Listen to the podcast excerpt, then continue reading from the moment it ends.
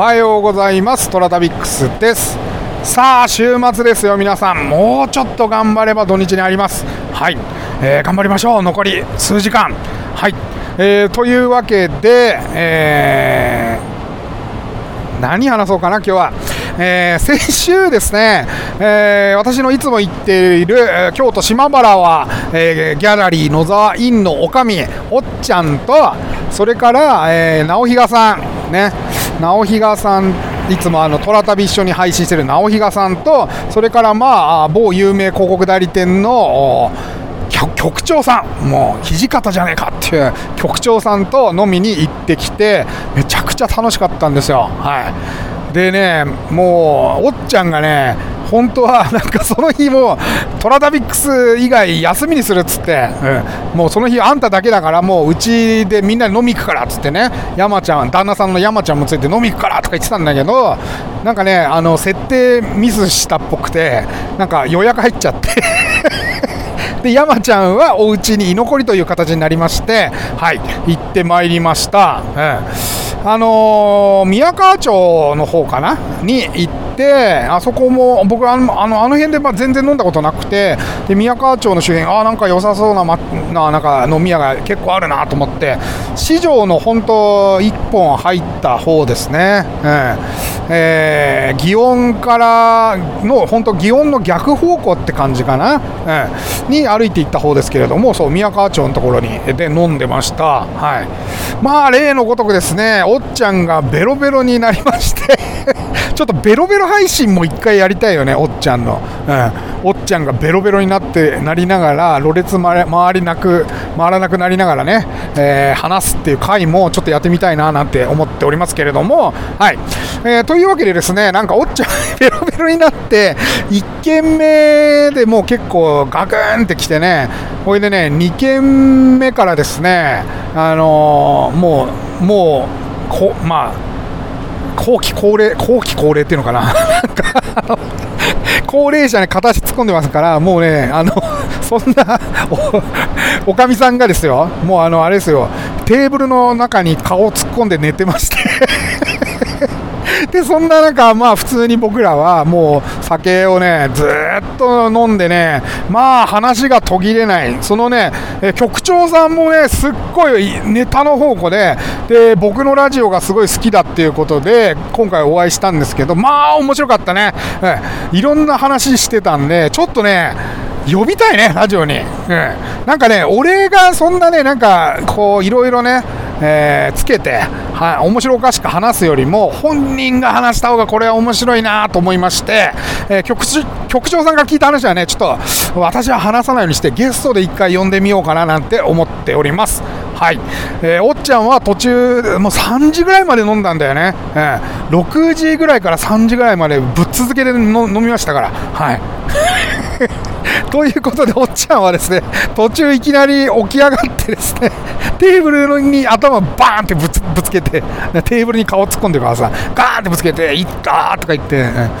で、おっちゃん帰るよっつって、あのおっちゃんをタクシーにぶち込んで、はい、であの一緒におあのお宿に帰ってまいりました。もうすごい面白かったですよ。はいえー、そんな先週金曜日でございました。はい、えー、天に軌道があるごとく人それぞれに運命というものを持っております。この番組はフォロワー30万人、日本全国を旅するインスタグラマートラタビックスが懐かしい街並みをご紹介したり、旅のよもやま話をすることで奥様の心の悩みを解決する番組でございます。はい、えー、てなわけで今週は充電券を、えー、ご紹介しておりますけれども、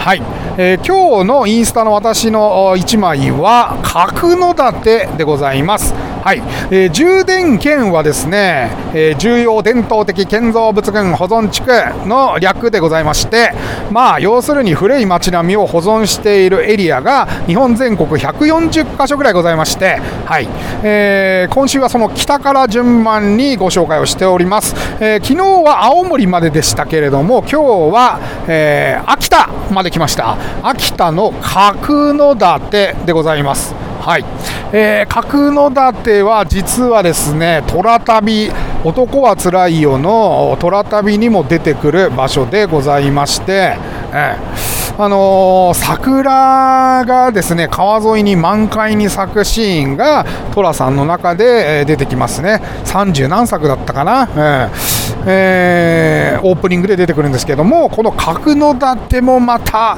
他の地域とは全く違う様相がございます。はい。えー、角館は秋田県南東部の内陸地にありまして江戸時代は秋田藩の師範、えー、足名市その後は佐竹北家の城下町であったそうです、はい。えー、保存地区は旧武家町のほぼ中央にあり上中級武士の武家屋敷地でございました。はい。えー、広い通り沿いにですね塀がまあ連続して板塀ですね、えー、黒い板塀が並んでおりましてでそこにですねしだれ桜とかですねもみの大木が並んでいて、えー、なんともこう他のところでは見られない武家屋敷を作っているといった様相でございます。はいでここをね、えー、まあいろんな時期が良さげなんですが私はあのちょうど紅葉が秋田で満開満開っていうのかな、えー、紅葉がねすごい綺麗だった時期に行ったのでまあ綺麗でしたね、うんあのー、武家屋敷の中のお庭とかにもみじがあったりしてですね。で板塀から出ている、まあ、木立がですねみんな色づいていてすごく趣のあるね風情でした。はい。でここはね、もうね、えー、私が行った時はですね中国人の観光客がぶわーっといて、まあ結構気を使ってさ、早めに行ったんだよ、もう。さっとさ、こう、早く行きゃ、まあ混んでねえだろうなぐらいに行ったらね、まあ早朝からね、バスが4、5台並んでて、うわーってね、出てきてね、まあちょっと何を言ってるかわからない言葉で、カンコンチョンチョンチョンチョンつってね、あのいっぱい人が出てきたもんだからね、写真撮れない撮れない。うん。写真撮れなかったですよ。はい。で、えー、裏通りに入って人がねそっちは全然来てなかったんで、はい。あのー、写真を撮らせていただきました、うん、黒塀はいいね、うん、黒の板塀にあの紅葉はすごく綺麗でしたね、えー、冬も今の時期のね雪景色なんかも良さそうだね、うん、あちなみにね来週東北か久々にですね東北か九州の大回りをしようと思ってましてそうなんですよ。今ねいろいろちょっと旅行計画中でございます。はい。そうなんですよ。だからまあねちょっとでも北側は雪景色は綺麗なんだけどさいかんせんなんつうのかなこのあのー、雪ってさあれじゃない？なんかこう全部隠れちゃうじゃない。